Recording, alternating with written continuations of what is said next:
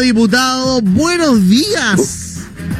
Hola Sebastián, buenos días, buenos días a Radio Carnaval, como siempre a través de ella, bueno, buenos días, su distinguida y leal audiencia. Estamos bien, pues cuidándonos. Así es, pues, diputado. Tuvimos una falsa alarma, un diputado cuya hija se contagió con el COVID, habíamos estado en sesión de Hacienda con él, así que nos pusieron en cuarentena preventiva. Afortunadamente le salió negativo. Y una nuera mía también contrajo el COVID y estuvimos juntos en un funeral. Así que terminé haciéndome yo el PCR y afortunadamente me salió negativo también. Negativo, perfecto, diputado. Muy bien. Oiga, diputado, lo hemos visto, bueno, en varias eh, sesiones en el Congreso, lo hemos visto en la televisión. ¿Nos quieren robar al diputado? Eso jamás ah, pasará. Yo me encargaré. Perfecto. Miren que lo hemos visto en varios canales de televisión. Pues. Y la verdad nosotros lo descubrimos, así que vamos a cobrar derechos de autor. Muy bien. Ustedes tienen el primer contrato. me parece, me parece excelente. Las cuentas claras conservan la mitad, diputado. No, diputado. Diputado, yo creo que, bueno, eh, es referente a, lo que usted viene haciendo, a, sus eh, palabras, sus comentarios, y, por eso nosotros cada vez hablamos y cada día viernes hablamos con usted. Y, hoy día quiero hablar sobre este tercer retiro y lo que fue eh, el TC, pues, que además se disparó a los pies del gobierno. ¿Qué pasó, diputado? Mire, Sebastián, yo creo que lo primero y más importante es alegrarse de que un clamor popular fue atendido por toda la institucionalidad, partiendo por el Parlamento, que fue el que lanzó la iniciativa, luego el Tribunal Constitucional, que rechazó el requerimiento en contra de la aprobación del 10% que había hecho el presidente, y al final el presidente se tuvo que sumar porque se había convertido ya en una demanda simbólica. Yo no creo que resuelva muchos problemas el tercer retiro, porque ya poca gente, o más bien mucha gente, no tiene nada que retirar. Estamos hablando de más de 3 millones de personas, y si usted le agrega que un tercio de nuestra masa laboral es informal, que no tiene cotizaciones en el sistema previsional, bien poco viene a resolver en cuanto al número de personas beneficiada. Pero ya a esta altura la demanda de la ciudadanía, de las personas, tiene que ver con una situación de enojo, de molestia frente al hecho que ven que estamos en problemas y que el Estado que tiene que protegerlos no los protege. Y yo creo que esa es la razón de la fuerza que tenía la demanda, a la cual ni siquiera se pudo sustraer el Tribunal Constitucional, porque el Tribunal Constitucional no vamos a decir que entró en disquisiciones jurídicas exquisitas. Más bien escuchó el clamor de la ciudadanía y dijo, no, esto no corresponde y paguen no. Ahora lo que viene, Sebastián, es que el gobierno tiene que entender que de aquí a noviembre, de aquí a octubre, hay que tomar una medida contundente de protección económica y social de la gente porque esto va a seguir, independiente de que la vacuna haya y se muestre efectiva, como en mi caso. Yo estuve cerca de dos personas contaminadas con COVID y no lo contraje. ¿Por qué? Porque ya estoy curado. Hay un millón de chilenas y chilenos que ya debió haberse vacunado porque le tocaba por los turnos de edad o por la ocupación que tienen y no han ido a vacunarse. Yo les imploro que aquellos que no se hayan vacunado lo hagan para que se protejan. No basta el 10%.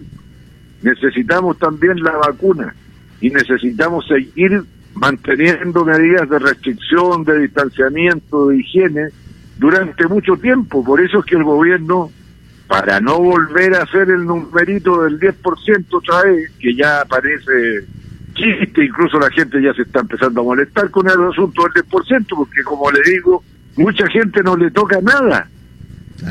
Ya no tienen que, que, retirar. Entonces el gobierno debiera escuchar el clamor que hay porque se instituya una renta básica de emergencia de aquí a octubre, de aquí a noviembre, de modo que los chilenos pasemos el invierno protegidos ¿ah? y disciplinadamente cumpliendo las normativas sanitarias para poder erradicar el virus hacia el fin del año. Diputado, eh, recién usted tocó un tema muy importante hablando sobre las vacunas. Yo creo que gran parte de los chilenos hoy en día ya están vacunados con el tema de los bonos, pero nada que ver, no, tiene nada que ver eso. No, tiene nada que ver. Están vacunados porque preguntan y no les toca. Con los beneficios, con todo eso ya está. Yo creo que el gran porcentaje de los chilenos estamos vacunados con eso. Bueno, esa es la razón de la molestia, pues, y del enojo, que les dicen, no, si ahora sí, y van a preguntar y tampoco les toca. Claro, es verdad. Disculpe, diputado, que me haya salido un poquito de las casillas, pero, yo creo que, que, una, eh, es una molestia, yo creo que a nivel eh, a nivel eh, nacional, diputado, con esto de los bonos, que a nadie le aparece, ni nada de eso. Y, usted sabe cómo somos, nosotros nos gusta decir las cosas de frente. y a veces, claro, Muy bien. somos así nosotros, somos así. Diputado, bueno, volvamos un poquito a, la pauta que tenemos el día de hoy y hablemos sobre esta renta básica universal. ¿Es posible que otra ayuda es urgente, diputado, la renta básica universal? Sebastián, hay que distinguir dos cosas al respecto. Una es la renta básica de emergencia para atender la pandemia. Para eso, bueno, necesitamos poner un impuesto por una sola vez. El impuesto hay que ponérselo a las personas que más tienen, no a los que menos tienen. ¿Ah? porque los que más tienen también han ganado bastante y han subido bastante su patrimonio en el periodo de pandemia a la inversa de lo que les ha pasado a las personas de menores ingresos. Y esa renta básica de emergencia se puede financiar con los recursos extraordinarios que están entrando por el, eh, el precio del cobre, incluso le puede eh, poner el impuesto llamado a los más ricos, pero que no rinde mucho, pero simbólico, es importante que la gente vea que los más acomodados están ayudando más, eso ayuda a bajar la tensión y, el enojo, y algún otro impuesto que habrá que ver cuál es, si,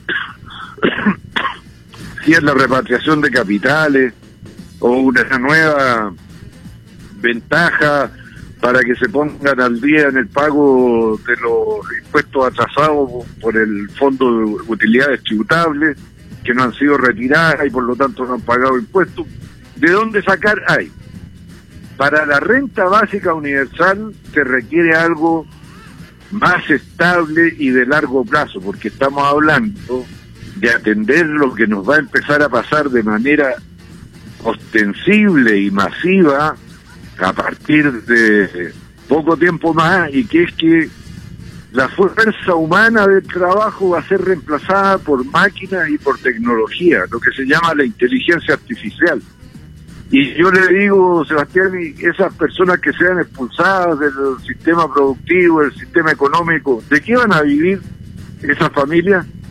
Y la renta básica universal lo que busca es responder a ese fenómeno de más largo plazo, que es posible financiar también. Hay que revisar nuestra eh, nuestro sistema tributario. Mire, acaba de salir el informe de finanzas públicas donde dice que por granjerías, por, por, eh, por, por exenciones tributarias, no se pagan impuestos por 7.500 millones de dólares. Y la pregunta es, ¿esas franquicias tributarias se siguen justificando? ¿Son necesarias? Si usted las revisa una por una a su ítem, hay varias que hay que preguntarse si se justifica, por ejemplo, las ganancias de capital que son las transacciones en bolsa. ¿Quiénes son los que compran y venden acciones? Los más acomodados. ¿O usted compra y vende acciones? Yo, yo tampoco lo hago. En el puro gran, en la Gran Santiago, en el Gran Capital, no va.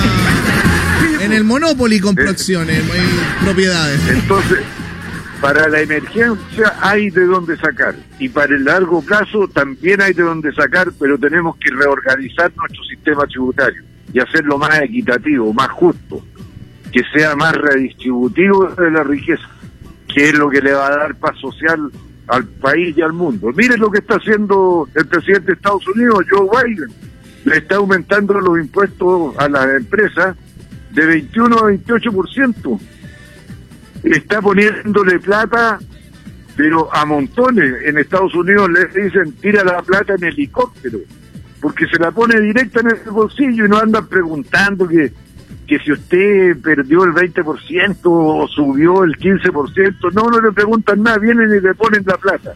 Y ahora además le está metiendo programas de, protección infantil que son, pero enormes, y además un plan de obras públicas por más de 2 billones de dólares para modernizar tanto una infraestructura actual como desarrollar la necesaria para lo que se avecina en el desarrollo de la inteligencia artificial aplicada a la producción.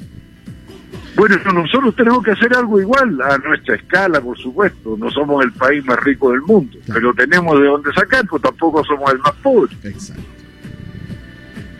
Diputado, eh, quiero cambiarle un poquito de tema y quiero hablar, ya que hemos visto en varias ocasiones al ministro de, Educación hablando de las clases presenciales, que los niños vuelven ¿Usted cree que aún teniendo eh, los adultos vacunados, deberían volver los niños a clases presenciales, diputado?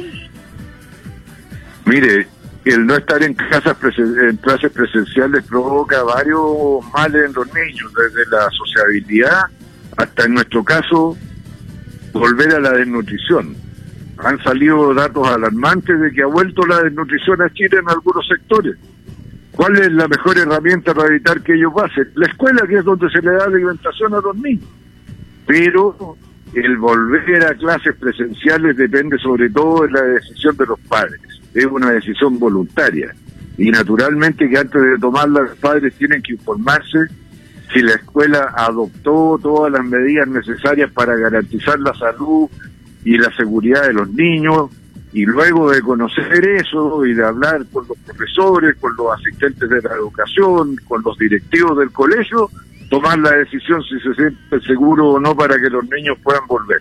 Lo preferible es que los niños estén en clase presencial, tanto para el aprendizaje como para cuestiones subsidiarias como la que le mencionaba de la alimentación.